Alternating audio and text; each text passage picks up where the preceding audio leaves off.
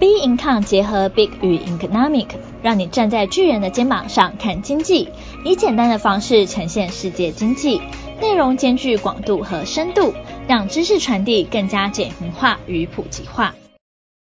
各位听众好，欢迎收听投资前沿新观点。今天由财经诸葛 David Chen 向各位听众聊聊持续走上有压下有撑的局面，决策决定一切。好，我们来看一下美股哈，美股四个交易日，前面三个交易日呢，哦是一个上升的一个幅度，昨天呢一个大跌哈。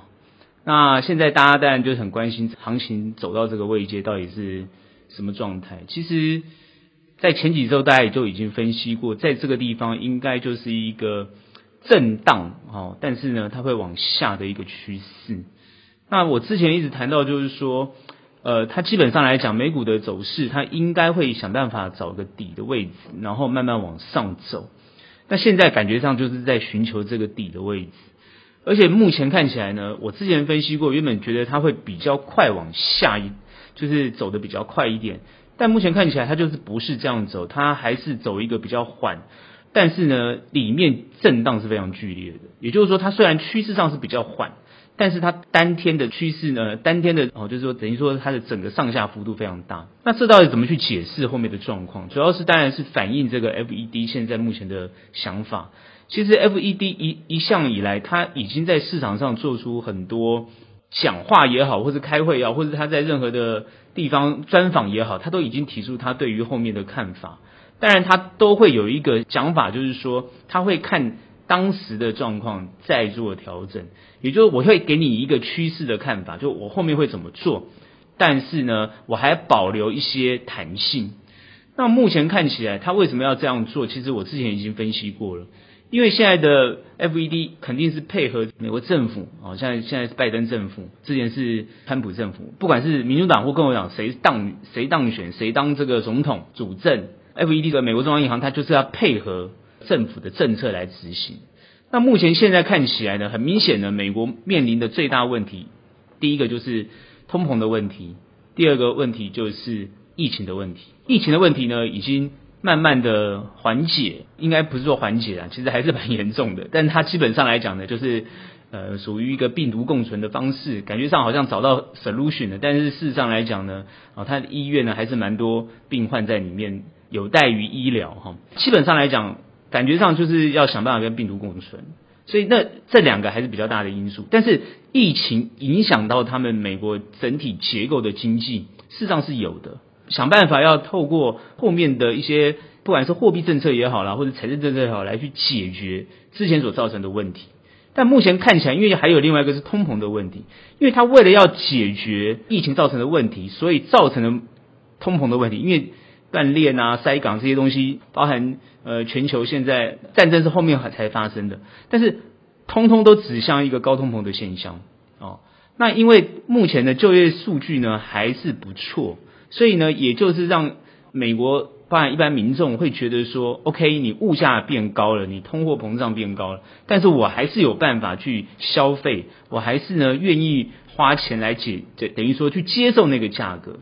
那当然。鲍尔会很担心，或是美国政府会会很担心，就是说，OK，我物价如果上涨到一个很高的阶段，如果一般民众不接受的话，那就会造成停滞性通膨，然后呢，会造成后面经济的一个是衰退的现象，这个就是他们最担心的地方，就是价格涨到不能再涨，那呃涨到呃无法想象，不是不能再涨，是涨到无法想象，所以他们不想让价格涨，所以在这个时候当然就要是呃很鹰派的方式来面对整个市场。所以这整个逻辑其实基本上看起来是没有太大问题的，因为现阶段来说升息或者缩表的动作，它其实在去年就已经预告它要今年要这样做，所以大家早就有准备了。但问题是为什么行情常常在这个地方反复？这就是现在大家觉得很烦闷的地方。为什么一直在反复？反复的意思就是说，你跌为什么不干脆就跌得好，跌深一点？那你涨为什么不能够涨得好？这个稳稳的往上涨，你偏偏要在这个地方磨，其实这个很正常。为什么很正常？因为我还是强调，现在的经济结构跟过去的经济结构是不大相同的。过去是没有碰过这样的一个问题的哦，我还是强调，零八年海啸之后，全球的经济结构其实已经转变了。也就是说，这个零八年海啸的这个分野点，如果你你还是拿零八年前的这些经济理论来看，其实是一点用处都没有的，也没有办法预测。事实上来讲，拿模型来推估都没有用。你要从零八年海啸之后，他们的这个联准会的动作跟他的财政财政政策，包含他所有的动作，开始慢慢去推，去往上往前面去，往后面去推推推推推推到现在，去看看能不能去估到未来的一个局面。那如果按照这个结构来看，这个未来的局面其实很简单，跌会有支撑，涨会有压力，像现在就是这个状况。啊，为什么？其实这个很明显可以反映出这些官员或者是这些去想办法去解决现况经济经济状况的这些人啊，不管是政治人物或官员，他们的心态嘛，他们的心态就是这个样子。啊，你去推他们的心态就知道了。首先，第一个，你维要维持这个政权延续下去，你不可能让民众去接受，比如说狂跌的这种这种气氛，怎么可能？因为你如果狂跌的话，那个信心全部消失，它影响的层面不是只是一个股市而已。好，我觉得最大的问题不是只有股市，哦，因为股市其实其实是很小的份额，在经济的结构来讲是非常小的份额。大家不要一直觉得说股市好像很大，很多么了不起，其实不是。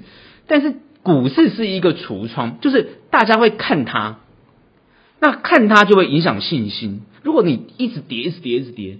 那就会影响到非常大的，就是我们常讲，就是呃，这种呃，不管是消费啊、投资的信心，全部都丧失，甚至会担心就是造成挤兑的问题，因为你这种气氛就是空方的气氛，就是那种整个好像像世界末日一样。那如果造成这种世面世界末日的这种这种氛围，经济所造成的损失是相当相当的大，因为你已经完全脱离了这个所谓的基本面东西，完全脱离，你企业财报再好看都没有用。哦，你完全是是气氛的问题，氛围的问题。所以今天美国政府要维持这个氛围，所以他一定要动用他所有的工具。虽然鲍尔说他能用的工具就已经用完了，不能就是没有工具可以用了。他这句话其实隐含的一件一件事情，就是说，哎，后面跌跟我没关系了哈，我已经尽力了哈，各位。他的这句话，我们这样比较简单的解读，他这句话就是这样，他就说我已经尽力了，我能用的都已经用了。哦，后面呢？呃，抱歉，如果他继续跌，跌得很很夸张，跌得很很恐怖，哎，各位，你们要稍微体谅我一下，我能用的都已经用了。好，他这句话就是这样子，也就是他预判，他也没办法预判后面到底会产生什么什么状况。事实上，我最近看很多的资料都是有一种现象，就是大家最担心的就是乌俄战争，因为乌俄战争之前，全球面临的是这个疫情的问题，那现在是乌俄战争。这两个都是重磅打击全球的经济，重磅打击。它最大的打击当然就是原物料，就是能源的价格上涨，还有一个就是呃民生的这个这些呃农粮价格的上涨。这些东西就是最最基本的，好，最基本的，我们叫 fundamental，就是最基础的东西。那你这些东西如果涨的话，你其其他是肯定要涨，而且我们之前讲到，就是说很多国家是受不了的。那如果这些涨到连大国都承受不了的话，那那这个经济衰退是非常非常严重，而且是到时候是要用非常极端的手段来解决这个通货膨胀的问题。所以目前联准会已经想尽办法，能够他能做的，他顶多就是用升息嘛，还能干嘛？对不对？再来就是市场收资金嘛，他能他能做就这两件事情。那他如果能做这两件事情，市场如果能够很顺利的度过去，也就是说，华尔街的这些投资人哦。不会过分的解读哦，也合理的判研判，那这样子他就可以顺利过关。如果华尔街的这些呢赌徒，我们这些赌徒哦，非常呃这个非常就是呃悲观，对后面非常悲观，那我跟你讲，行情就是一路下跌。所以也还好，就是说目前他在任何的讲话过程当中都试出鸽派的看法，所以你各位才会看到，就是说，哎，怎么涨涨跌跌？明明呢，前方的路呢就很很危险，那他就突然喊话说：“哎，其实前面没有太危险哦，如果很危险的话，我就会做什么事。”他就是用这样的方式来安慰市场。那市场也很乖啊，我我觉得市场也很乖，就被他就接受他的安慰哦。但是呢，有时候市场也会很清醒啊，好像昨昨天礼拜四，他突然清醒了。各位没有看过这个呃道琼斯啊大跌一千点，你看这个不管是费半啊纳斯达也都是相当的凄惨。那这个大跌又代表什么意思？难道是投资人都清醒了吗？其实也不是。其实呢，我觉得就是压抑这个涨的这个气焰，也就是不让投资人太乐观啊。我觉得就是这样，不要让投资人太乐观哦。如果你投资人太乐观的话，你把你所有的钱呢又拿来这种做风险性的投资，那这样子他会担心通货膨胀还是很严重，所以其实他就要一直压这个盘，也就是说他不希望盘跌，又不希望盘涨，这样有趣了吧？这样知道吗？我不希望盘跌，我又不希望盘涨，那他希望什么？他希望顺利度过，度过什么事情？关键点来了，度过什么事情？注意哦，哦，这点大家一定要记得。他度过什么事情？就是乌俄战争，乌俄战争要能够度过去。乌俄战争如果和平协议谈妥了，哦，就是俄罗斯不打了，和平协议谈妥了，油价一定要回到差不多七十块左右，就是回到一个比较能够合理的价格。目前超涨。现在是一百一十一一十多块哈，一百一十多块，好，一百一十一啦。然后呢，这个布兰特油是一百一十一，啊，西德都是一百零八。所以你现在注意看到的是，油价还是在百元以上，就是非常的高。哦，这个是过去以往没有的没有的事情。哦，过去哦，这个到一百四啊，这整个市场都要崩盘了。那现在的一百一，好像市场都还没有崩盘。那好像大家都在等哦，等市场崩盘，其实不是。是他必须要撑住，不能让市场崩，所以关键点在乌这个乌俄战争到底什么时候要结束？可是我现在告诉各位啊，乌俄战争不会这么快结束，所以呢，美国联准也好，或者是他联手这个华尔街也好啊，我觉得他现在联手了。我之前不是跟大家分析过的吗？他们都是师徒关系哈，这些这不要不要弄错了哈，华尔街这些高层或者这些什么首席经济学家。全部跟这个联准会的这些些高层，或是联储的这些主席啊，通通都是师徒关系哈。所以这些东西，呃，这个大家自己去翻翻他们的资料就知道了哈。那呃，就算没有师徒关系，那也有这些都有关联性，所以他们几乎是联手了。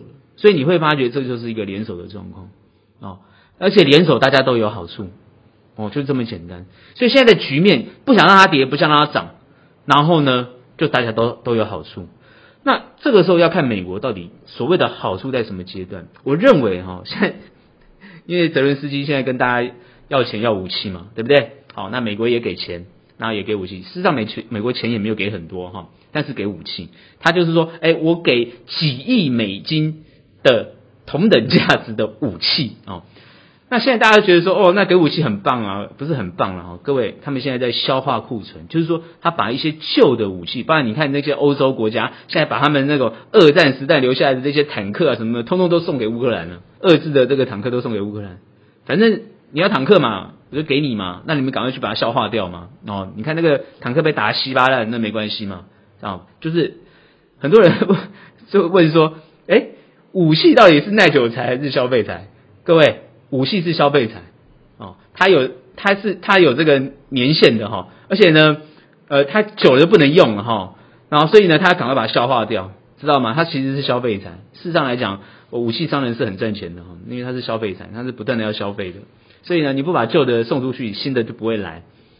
所以现在你一看的那个地方，就是所有的那个旧式的武器，通通在那个地方哦，大混战就对了，那要把它消化掉，消化掉之后，后面开始要打到新式武器了，哦。重点来了，新式武器那高价格非常昂贵，而且呢造价非常的高啊，那这个就可能会侵蚀国本啊。这个时候呢，我觉得慢慢就就不会再搞了。所以现在就要看两方嘛，就是大家要打到什么阶段嘛。我之前不是讲嘛，上周讲了，其实你要停战，那就是普丁跟拜登两个坐下来谈一谈就会停战了。但是他们就是现在都翻脸了嘛，不会谈嘛，哦，那就看局势。那也就是说，拖得越久，俄罗斯呢就赚得越多。然后拖得越久呢，哎，美国也没没什么损失。虽然最新的新闻是，现在拜登，现在美国的战备储油不够了，啊，跑去跟那个沙乌地沙乌地阿拉伯去谈，哦，派他们的 CIA 局长去谈。哎，奇怪，各位会想说奇怪，为什么不派国务卿去谈，就派派 CIA 去谈呢？哦，其实呢，这这个就是他们要找有影响力的人去谈啊，因为其实沙乌地阿拉伯跟美国关系最好的，也就是最需要美国的，就是情报啊，因为他们现在，因为你要知道，在中东地区哦，其实就是最需要的就是这些情报啊，因为它有很多国家有很多的这些呃这个战争的关系哈啊，他们当然就是需要很多的情报。那当然，CIA 的局长就是情情报最多的，那他当然跟这些跟这些沙乌地阿拉伯的这些哦，就是有很好的关系。那基本上来讲，就看看能不能够哦拿到这些呃能源的部分哦，因为美国现在呢，它的战备储油是已经降到它最低的水准啊。如果战备储油持续释出去压抑油价而没有成效的话，它现在需要要补足这个缺口。虽然我们上一周提到美国现在的油可以自给自足，但是它那个缺口还是很大。好，那战备储油，因为打仗也要靠石油，所以各位要知道，因为你所有的动力都来自于石油，所以这点是呃他们现在最需要的地方。那这个时候我刚刚讲过，我分析很简单，它就是要乌俄这个战争达到一定的阶段，好，然后呢让这个平缓的状况过去，然后才能慢慢往上。那关键在哪里？关键就是他们到底要打到什么时候？到底决定要什么时候？我认为这个临界点呢，除了他们要把前面的武器去化掉之外，临界点还是要他们的国力能不能承受，也就是达到自己的国力能不能承受，包含西方国家。现在目前看起来，欧盟国家其实不大能够承受。哦，我们现在看欧盟，欧盟。欧盟国家，呃，法国最近选举结束了，然后马克龙当当选，但是其实左派的还是非常的，尤其是黄背心运动，其实还是一直存在。然后现在欧洲有很多难民的问题，然后有这些外来移民的问题，然后有这个极左极右的问题。其实全欧目前如果在碰到通膨，他们几乎是雪上加霜，而且欧洲本身其实连欧盟都不一定有能力去解决这个问题。那又扯到了这个北约东扩的问题，又扯到了现在俄罗斯要切断能源的问题。其实我我我们现在发觉，这整件整个事情的发生，从疫情一直到现在战争发生到现在，哦，各位可以很强烈的感觉，欧洲基本上是重灾区。啊，我认为欧洲是重灾区，而且欧洲之前一直在倡导的是什么？全球暖化的问题，一直倡导就是。哦，想要这个干净能源，或者是倡导这个呃全球哦这个比如说人口的问题啊，或者是全球的这个气候变迁的问题。可是现在逼着他们，因为他们其实基本上是不愿意发展这些重工业，或是污染空污染这个这个地球的东西，所以以至于造成他们是没有全球没有竞争力的。因为这些亚洲的国家接到大部分的订单，做代工啊，去做制造，等于说去填补了欧洲是没有做的事情。全球需要便宜的产品，那全球需要便宜的产品，所有的东西都往便宜方向去走，自然而然没人愿意去买贵的东西。欧洲本来就是做手工啊，那种高级品比较多，那没有人要买，那当然它经济自然就被下下滑。所以整个欧盟其实它面临的问题非常的严重，也就是说肚子饿的人很多，要吃饭的人很多，但是能够养养活他们的人不多。哦，那当然原本中国要。要介入帮忙啊，不管是他的一带一路啊，或者是呢，啊，美国是一直在带，当然有帮忙，但是因为川普执政四年之后，他们他就是不帮忙了。那中国想要进来，现在欧洲的国家也会怕中国，也不让他进来。所以欧洲的国家因为政治的关系、民族性的关系，我认为欧洲有可能是未来比较大的问题。哦，那又加上俄罗斯这个问题，所以呢。应该是说，他们要怎么去解决这个东西？其实这个影响会非常的大。所以各位，如果对于经济的期待感是希望想要很乐观的话，事实上是没有乐观的理由。但是为什么你会说，诶，那这样子的话，以后都很惨的话，那到底怎么样能够让行情回升？其实我刚刚讲很惨是经济面，但是可能个别的公司或个别的新创公司或者科技，但它有可能呃，因为。这个世界的需求而而而会起来，比如说我讲电动车嘛，就像特斯拉，它就是因为这个原因。不管你国际的局面再惨，你看我的股价还是很高。那你大家去观察 Apple，哦，像苹果公司或者这些美国的科技科技产业的东西，它创新之后，它创造出来的经济价值还是非常的大。那当然，对于原物料的需求啊，这些这些所谓传统东西的需求，当然还是会存在。但是因为供给变少，或者是价格偏高的话，它的影响性也会很严重。所以未来基本上来讲，就是各个政府就要去解决这个东西。所以股市因为它比较小，但它只是橱窗，所以我认为他们为了要能够让这个呃让大家去看这个经济的状况，也就是说你会觉得经济很很惨，但我告诉你不会啊，你看那个哦股市还不错啊，就是用这样的方式来让你觉得哦其实呢不要没有信心啊，其实呢经济没有你想象中这么坏。他用这样的方式，然后来让你不要没有信心，不敢没信心呐，不要躺平呐，不要不消费用这样的方式来度过这种经济的难关。我讲的就是用很简单的观点去看。如果各位觉得，诶，这个你觉得 这个分析好像太太太粗俗，太太太简略或者怎么样，其实你去细细去分析那些数据，也是可以反映出这样的一个结果跟结论。所以我们这样去推。你会发觉它就是涨不上去又跌不下去。那像这种行情，我之前讲过是很难做的，很难做。但是很难做，为什么还是能做？那就要看你在短线操作人他怎么去做，然后呢，你就看中长的操作他怎么去做。反正呢，呃，这些看法操作的方面，我我的看法都不会太大的改变，所以这个我就不论述。那我只是说趋势它就是这样子。那只只是看各位现在站在什么样的角度来面对这个市场。所以呢，我还是强调一个结论：中长还是可以做，然后但你要看公司。那短线呢，这个涨跌剧烈，那你就要懂得，不管是停利停损，你这个方面都要做好。事实上来讲，很黏的盘还是能做，虽然它短线的这个涨幅震荡很大，其实是要打击你的信心。但是其实做投资就是你要站得稳就好了，你的心心态上就是要持平，不要太受这个市场的影响。好，那我刚刚也点出在政治方面的关关键点，那各位就注意去观察，然后你去看那个会不会有一个转折。然后呢，在经济方面呢，它因为要维持这样的一个情况，它会动用它所有的力量去做维持，所以你也不要太担心。但就算跌，哦，你也呃，有些人觉得跌会跌到一个呃怎么样，然后去捡便宜。事实上，呃，会便宜吗？现在你看美股有便宜的东西吗？其实看不到，便宜因都不是很好的。那贵的呢？呃，其实它很好，但是它很贵，那你就要看你怎么去抉择哦。所以呃，趋势大致上我们是这样看。那美股呢？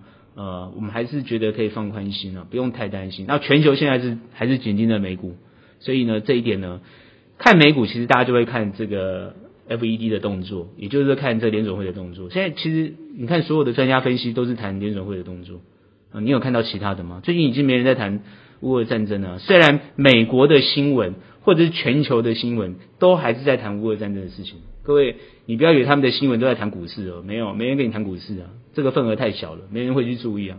哦，他们都在谈现现况战争啊，到底呃有制裁的情况如何啊？啊，然后呢，战果如何啊？然后。俄军现在攻到哪里呀、然后呢，亚速钢铁厂到底守住了没啊？等等，直接都在扯这个。然后呢，现在还有人一直强调啊，这个呃，乌克兰会战胜啊，哈、哦，泽连斯基就是可能救世主 等等之类的。我认为这些话哈、这个都很有趣，可以看看就好了。那这些东西，这个欧美国家都会比较关注，在这个全球大家都比较关心这个东西哈、另外提一点就是中国经济，因为现在大家对于目前看起来是呃，好像没什么。就我刚刚讲嘛，上上有压，下有撑，好像没什么太大问题。但是比较担心的就是中国经济。但是很多专家也担心中国现在后面会影响整个全球的经济。我这边会讲，就是说中国因为封城的关系，然后中国因为疫情的关系，哦，现在呢，呃，习近平已经特别强调，就叫动态清零，他的政策已经很明确，他没有什么与病毒共存，他已经强调他动态清零，动态清零就是会做封锁。所以他已经很明确指示下去，那这种不顾经济的这种问题，也也就是说，中国经济衰退就衰退，他不管，他就是要动态清零，他很硬。如果是这样子的话，当然东中国经济就会呃往下的情况会非常严重哈。所以呃，当然全球会很担心。事实上来讲，各位要去想一个问题哈，当经济往下哦，那经济往下之后呢，它一定会找到一个支撑。那支撑之后就开始有反弹，就会开始往上。也就是说，呃，往下常常不是一件坏事啊。很多人会觉得是一件坏事，其实不是，叫去化。往下就把一些东西淘汰，把不好的淘汰，不行的、撑不住的淘汰，然后淘汰之后，剩下留下来的能够生存的、能够发展的，它就要往上。所以基本上来讲，往下哦，经济往下，它就是把一些淘汰，你就想这样的概念就好了。它终终究会往上，所以经济不好，你不用太悲观，你就想是一个淘汰的一个状况。那你怎么样保持你自己不淘汰？就是这样，要不然就避开它。这个就是一个很简单的概念。所以他们现在在做的东西，我认为什么保五保四就不用讨论了。现在疫情最重要，他们的概念就是这样子。中国现在就是疫情最重要，赶快把它解决，再来跟我谈经济的事情。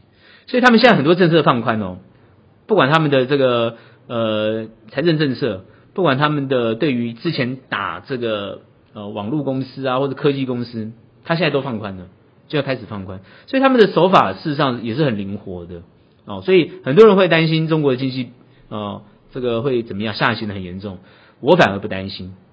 其实我反而不担心啊，我认为既然是一个集权国家，哦，他们既然是走这个规划经济的动作哦，所以他们一切都是会有规划的想法。只是很多人会担心它失控，那是因为你用民主、民主自由社会的角度、资本主义的角度去看它，你是用这个角度去看它，你当然会觉得它风险很大。但是抱歉哈，你弄错了，他们制度不同，它是社会主义。好，既然是社会主义的的制度，就不是这样子的。那个就是一荣俱荣啊，一损俱损，它的概念就是这样。所以他把大家是绑在一起的哦。你们就是他要一个叫做同舟共济啊、共体时间啊这种概念呢、啊。他现在的想法就是这样。所以你可以看到有些人开始抗议抗争，但最终后来就销声匿迹。很多人讲说，哦，上海这些人的声音是被政府抹掉的，哦。你你不管谁去抹谁抹掉，这都很正常。那集权国家就是这样，你要生活在那个地方，你就要去接受他的制度，不然你当然就离开。中国现在一向都是这种态度，你要么就离开，要不然就把你抓起来，对不对？我不容许你有特别另外的声音，但是你我可以给你有声音的机会，哦，但是要不要做还是看我自己，就是这就是集权集权国家嘛，集权国家不就是这样子吗？要不要做是他决定，又不你决定的，你可以有声音啊，我也可以让你没声音啊。就是这样，他们的制度就是这样，所以你很多国家怎么去看他，觉得哎呀他不行，他不行了。我觉得你说他不行就不行，他就行给你看。我我我的感觉就是这样。好，所以这样的分析只是告诉你，就是说并不用太悲观。我这样的看法就是你不要太悲观。好，你又用太悲观的角度去看中国，然后影响全世界，那后面就不用讲了。中国有没有影响全世界的的的能力？各位是有的哦。各位要知道，全球化。最大的受益者就是中国。什么世界工厂零八年海啸渡过去，怎么让整个经济起来？其实中国扮演很大的角色。欧洲债务危机，谁去给钱的？谁去拯救希腊的？绝对不是德国，知道吗？你看看希腊人多么讨厌德国人就知道了，不是德国哦，也不是欧盟，是中国。哦，所以你要去想，有你想象中这么悲观，可以去注意，可以去观察。但是呢，不要太悲观，因为终究他们会想办法逆转。这就是我对，他们最近股市也是开始从底部开始慢慢爬，大概就是这种看看法。好，所以呢，这是我们对于整个国际盘的看法。好，我们看一下台股哈，这五个交易日，当然呢，感觉上也是在做云霄飞车哈。所以呢，大家当然现在这个阶段呢，原本呢台股呢走得好好的，感觉上呢底部要出现了哈，大家原本觉得哦底部要出现了，这个一只脚要出来了哈。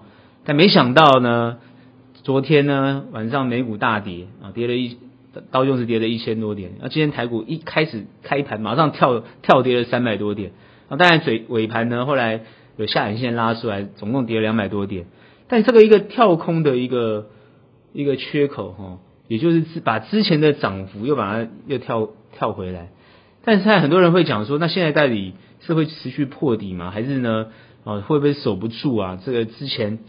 一万六千两百一十九点这个低点啊，各位要去想一个问题，很多人会说，哎，奇怪，台股是不是不是在走自己的路吗？怎么看起来又跟美国做联动？哈，事实上来讲，台股一直在跟国际做联动，只是我们的涨幅度上来讲，一直是比他们位阶比较高，所以现在修正的会比较多。之前我就讲过，它本来就会修正比较多，但是在细部，就是说每每天的这种涨跌涨跌，其实还是跟国际盘会比较有关联性。那也就是说，现在大家都想说，哎，外资已经抽资金了啊，也都已经回到美国去，怎么还有影响力呢？事实上来讲，外资是不是真的抽资金走？我还是觉得是部分，因为他们的清流，也就是说，常常是进进出出的，进进出出。也就是说，你会看到不是说哦，我出去就不会来了，哦，他还是会来，所以他在进进出出，所以他他是非常灵活的哦。台湾台湾的外汇管制其实没有那么的严格哦，我们不是中国哈。哦我们是这个台湾，它是不是外汇管制？基本上来讲，尤其对外资算是友善的哦，外外资友善。那因为友善的关系，所以呢，他们也是常常来去自如，当然也是容易上下其手。但事实上来讲呢，整个股市呢，基本上来讲哦，他们还是占了哦很高的份额，大概五六成。所以基本上大家会觉得奇怪，为什么他们还是对行情有影响力？当然有影响力，而影响力非常大。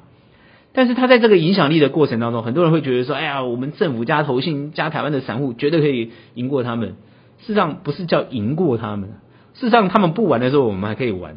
那他们玩的时候，我们还在玩。也就是说，他要不要玩，跟我们没关系啊，我们玩我们自己的哦，就是这样子。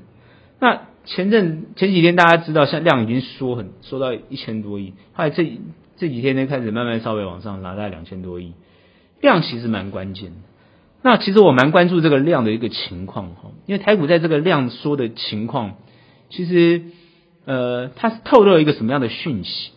其实台股的量缩并没有大跌，因为其实大跌也不会量缩，一定是爆巨量。台股在这个地方量缩，其实是属于一个比较健康的态势，是属于健康的。虽然有些人会觉得说量缩那就不够强，不够强呢，然后大家都就不玩了，人气就溃散了。其实并没有。什么叫人气溃散？啊要苛征你这个正所税啊，才叫人气溃散，知道吗？当没有这种东西产生的时候，就不要乱喊什么叫人气溃散哦。这个 常常觉得有人在乱分析，我在听不下去。就是说，嗯，会有人这样想，但是我觉得不用太信。就是台股现在还是在持续维持一个动能，就算外资不操作，其实台股基本上都还可以维持一个动能哦。我们。呃，一直觉得就是说，以现在的政府来讲，其实对于投资市场的操作，其实是有持续关注的。他们不会呃这个唱太大太高调的东西。我觉得这才是健康的政府嘛，对不对？不要不要唱高调，就是说你真的实际上哦是真的呃，不管是为民生也好，是为台湾的经济啊，或者为台湾的发展也好，那你就要看你怎么做。那你的操作的能力也就相对的重要。哦，那台湾既然是顾经济嘛，那顾经济不是只有去顾这些台湾的上市上柜或是这些赚钱的大老板，顾经济就是要顾一般民生的经济。那这一点呢，就是要怎么让一般的民生经济都能够很明显的，你说人民的生活过得比较好，这个是比较重要的考量。这也就是他们的所谓的选票选票的考量。台湾受到疫情的影响，事实上内需市场受受创非常严重。到底要怎么去过渡掉这个这个阶段？事实上，其实有很多的国家是可以让台湾的政府去参考的。那目前当然大家是吵吵闹闹，针对这个疫情的政策啊，包含吵吵闹闹针对这个，比如说测不管是 PCR 医疗的能量啊，或者是快筛试剂的问题，最近真的是大家比较辛苦一点，在排快筛试剂，看到很多人在做这个事，又扯到就是说，哎，快筛试剂是不是不够啊？又扯到这个快筛试剂。哦，有这个后面是不是有弊端等等之类的问题？其实这都没有什么关系，这都很正常。我说这都很正常的意思就是说，不管是你在野党或者是执政党，这都没有关系。你可以因为选举的考量，你要竞选，你可以不断的去想办法去做这个冲撞也好，这都没有关系。但是主要就是看到这个台湾的经济能不能在这一波度过去，然后守得住，这是政府现在应该要比较关切的事情。那现在当然是大家比较担心，就是会不会守不住嘛？你政府会不会守不住嘛？我认为台湾政府要守，绝对守得住，绝对没有问题。因为台湾的整个股市的产值或者整个 space 其实没有大到一，不像美股大成这样子，就是这个是可以控制的。台湾整个股市的这个部分啊，动能是可以控制的，要控制它也不是很不是一件难事哦。而且呢，现在我可以感觉得到，就是说企业也好，跟政府也好，其实之间合作的关系也是相当的密切，所以。之前我分析过，很多人会觉得说，在这个地方会不会怎么样？呃，无无量下跌啊，或者怎么样跌的跌的怎么样怎么样？哎没想到，哎，开始往上涨。你看，你因因大家态度又开始转正，哎，开始往下跌了，呃，这个大家态度又开始偏空了。这人性很正常。但是我还是强调，就是说，你不管偏多偏空啊，你真的看对趋势很重要。现在很简单。它就是让它下跌也会有所支撑，让它上涨也是有所压力。美股是这样，台股一样是这样，只是大家看位阶而已。你看台股的位阶就比美股弱，你现在去看它就是比它弱，因为我们同步就是费半跟纳斯达的影响，因为台湾就是科技类股。那台湾现在大家看什么？就三大类股，就很注意这三大类股。第一个就是电子股，最重要就是电子类股，因为大家手上一堆电子股啊，套在那个地方现在怎么办？这是第一个。再来呢，就金融股又被套，对不对？之前把这个科技类股移到金融股的人，原来原本就是笑开怀赚大钱，现在呢，我靠，全部又套住了。当然现在又看什么航运类股，那今天航运哦看起来就虽然大跌，但还表现不错哦，有有涨小涨，那就代表说，其实台湾就看这三个。那你说还有其他的啊？不管是船产啊、原物料什么一大堆，不然现在大家最流行的，你看每天大跌。你就看到那个蒸汽类股，啪啪啪都是红的，最好是卖这个测试的快筛剂的，都全部涨。大家在想这是什么局面？很正常，整个股市完全反映消息面，它通通都是消息面。所以那个想要扎扎实实做投资的人，那真的不知道该怎么办。其实你根本不用慌，你根本不用慌。如果你真的是做投资的，你真的不用慌。哦，最近因为看到好这呃，大家都开始去看巴菲特。的一些一些看法跟想法，那你看巴菲特有慌吗？哦，美股涨成美股震荡成这样子，然后呢，乌俄又战争，然后现在一大堆状况，那你看他有慌吗？巴菲特有慌吗？他这一辈子做投资的，啊，都已就是九十岁的老先生了，他一辈子做投资，他有慌吗？没有慌啊，啊，那我们是专业机构，我们有慌吗？我们是不能慌的，有什么好慌的？那那那大家在慌什么？那其实就是投资人会慌吗？为什么？涨你就高兴吗？就想要追股票啊，跌你就会慌吗？你就想说啊，那到底该怎么办？会不会继续跌？那现在就是这样，就是说你涨的策略是什么，跌的策略是什么？所以我最近常跟好、跟同仁讲或者怎么样，我在讲一个很重要的观念。我说股票赚钱不是看涨跌，很多人就说哎，股票赚钱都是涨跌嘛？那不是，股票赚钱看策略啊，不看涨跌。我说这点很重要，这是我第一个讲，就是很多人觉得啊，股票。呃涨才叫赚啊，跌就是赔。谁说的？很多人跌赚钱呢，啊，他做空不是吗？他跌是赚钱。涨了，有些人涨上去还赔钱，因为你做错方向了。所以其实关键都在策略。所以呢，跌有跌的策略，涨有涨的策略，那就看你怎么做。做对策略人才有办法赚钱。所以关键是要能赚钱。大家都知道嘛，投资人听你听 Podcast，你花时间听，你就是要听到底怎么能赚钱。那我告诉你，要赚钱，你的心里面就要很稳定。心要保持一个很稳的一个一个持平，很很冷静的一个叫做我们叫不是说心如止水，而是说你要怎么去很持平、很沉稳的去看。那经历过市场的人就会很沉稳。那等于说股市新手要或者还没经历过市场大大跌大大涨的人，或者多空的人，其实你就没有办法保持很持平的心理，很难呐、这个呢，很多人说投资市场要保持持平很难，这点我同意。就算专业机构人也很难，因为你看他一直跌，你有时候也是不知道该怎么办。很多人会这样子，但实际上不对。真正在做投资的人不是不知道该怎么办，其实要知道该怎么办。该走你要走。我常常讲，不管是赚或赔，该走你要走。很多人就是说都不走也不对。不管你多么看好，其实该走要走，不该走呢，你不能乱走，就是这样。但是很多人呢，不该走也走啊，该走呢不走，那才会造成亏损。这大部分会有这种问题，就是赚赔的人会有这个问题。为什么有人会赚，有人赔？通常都是这个问题。哦，走的时间不对啊，哦，那走的节点也不对啊，哦，那就是这些太多不对的点位，所以造成你今天亏损。但还有一种情况就是说，你看起来目前是亏损没有关系，可你事后慢慢调整你自己，哗哗哗又都回来了。所以有时候短暂的看赚赔也不用太 care，就是你去看这个短暂的赚赔，其实对你未来。没有太大的帮助，所以很多人会想说：我现在就要赚多少？我现在就要怎么样？各位做投资啊，尤其做证券投资，有时候它它不是像考试，好不好？不是你今天很努力就拿一百分的，没有用的，不是的，很努力也不一定会会赚钱，不是这样子的，它有很多的不确定因素，它有很多的变数在里面。哦，那你再多的变数，有时候也很难掌握，只能是尽可能去预估预测。所以你通常都要留一些预度，或者留一些会有产生风险的阶段。事实上是你要会有这样的一个看法。关键在哪边？就是现阶段台股目前在这个震荡的格局当中，你看它涨上去，然后呢，你看它会跌下去，在这个涨跌的阶段，它会有一些节奏。目前看起来呢，它这个地方还是属于一个打底的一个状态。很多人会问，那打底是什么局面？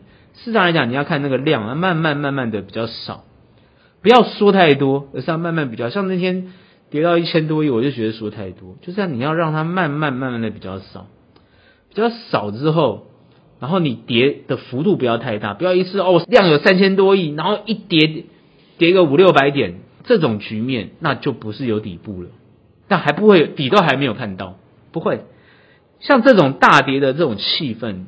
它其实应该是说，它的这个恐慌气氛去化没有完成，还会持续恐慌。只有靠什么东西去支撑？靠买盘。也就是说，当恐慌持续产生的时候，有没有有力度的来买盘去支撑它？不是支撑而已，是去拉抬它，那它才有可能往足底的方向走，不然它还会往下跌。这一点大家都会可能会觉得说，那那就那就可能看起来还是往下跌啊。那你就要看看有没有人去做支撑或者是往上拉的动作，因为有时候你跌的力道很大，所谓的跌就是什么？就是当有人启动卖的时候，那个卖的力道太大，它就会产生多杀多的现象，所有人都在卖，所有人的方向都一致，全部卖，那卖的幅度就会非常大，非常非常大哦，那点数也非常大。啊，几乎全面皆黑，所有人都在卖，都站在卖方，不管赚的人也卖，赔的也卖，通通卖，站在卖方。那如果没有一个很强的力道去拉抬或是去支撑，它就会持续往下，那个力度就会很强。那当然一直往下，一直往下，跌到它一个合理价位，哦，那个买盘就通通都来了。那现在目前看起来，我刚刚讲过，就是说为什么会有人去支撑它，它不让它这个行情去跌得太夸张，这就是美国政府在做的事情，台湾政府也在做这个事。哦，台湾政府不是自己在做，也不是只有八大行库在做，不是什么我有政府国安基金在后面，我还结合了这个市场的这些各位买的基金啊，各位你买的基金不是你决定的，知道吗？是基金经理人决定的，那基金经理也不是他决定，你知道吗？他他上面的长官决定的，那长官谁？他长官决定不是他长官决定的，他长官背后人还有人在决定啊，背后人各位不要不要问我是谁，因为台湾很多的基金有时候在募的时候。哦，他们希望能够拿到政府的，不管是劳退基金也好啦，哦，这个大型，我们我们劳退基金是很大型，就是不管劳退啊，或者是哦什么什么很多他们的基金哦，能够把一些钱啊，哎，给他们投信做，让他们投信能够运转。很多散户去买这个投信的基金哦，你都不晓得为了什么。所以我常常讲，散户其实尽可能放在自己手上比较好一点吧。那因为。你你给别人，你不知道他他怎么做哦。你甚至呢，奇怪，不该买的时候他就狂买，不该卖的时候他狂卖，那就是他就是干这个事。哦，所以最近我们看他们这个绩效拉出来，其实哦，从去年到现在哦，应该说一整年，从去年到现在一整年，他们这个拉一整年的绩效其实是负的哦，都不是很好看。那也不是只有台股啦，不然国际的基金也都是这样子。那我们现在怎么去看我们自己手上的想法？那你自己就要方向要抓对，我刚刚已经讲过，它是这个震荡会往下，等于说下行的幅度还是会有，但是它会有所支撑。可是很多人会想要找点位，到底一千六啊、一万六啊，还是一万五啊、一万四？其实不管你说一万起啦，它就是要想办法往下找支撑。所以现在我们看，从上个礼拜开始，其实它都一直在往下找支撑，从大跌之后开始往上弹，然后又跌，然后又慢慢这样上上下下上上下。就把那个要第一个量慢慢少，然后要它这个弹的幅度越来越小，然后才能慢慢往上。所以现在目前看起来是蛮符合这个阶段的。你光看这一周的状况就蛮符合这个状态的，哦，蛮符合的。而且现在最重要，大家都希望看到就是融资尽量退散，要把那个浮额洗出去。所以今天大跌看多少融资走，哦，融资如果越少，筹码越稳定，它往上的几率就越大。好，通常市场的观观察就是这个样子。但是呢，你会看那个投信的买盘一直持续连续，那投信都是买超，虽然他们很多股票换来换去换来换去，可是它总体就是买超不多，小买超，但是都是买超的。好，那你看外资还是卖，买跟卖，涨的时候它是买，跌的时候它还是卖，所以外资它还是洗来洗去。好，那自营商还是跟着外资，哦，他通常都不会跟着跟着投信的哈。那投资人呢，我通常不会建议投资人呢做投信，跟投信做哈。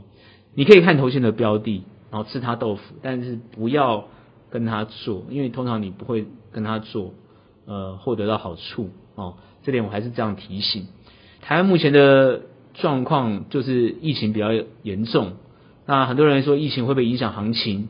那疫情不会影响行情，哦，乌俄战争也不会影响行情，因为乌俄战争几乎没人在谈了，哦，感觉好像事不关己。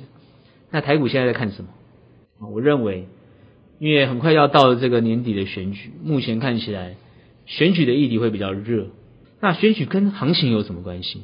选举跟行情有没有关系，就要看政府，因为他为了要这个能够当选，事实上希望能够在呃经济方面的议题，或者是呃在投资方面的议题，能够有些好的消息或比较乐观的态度。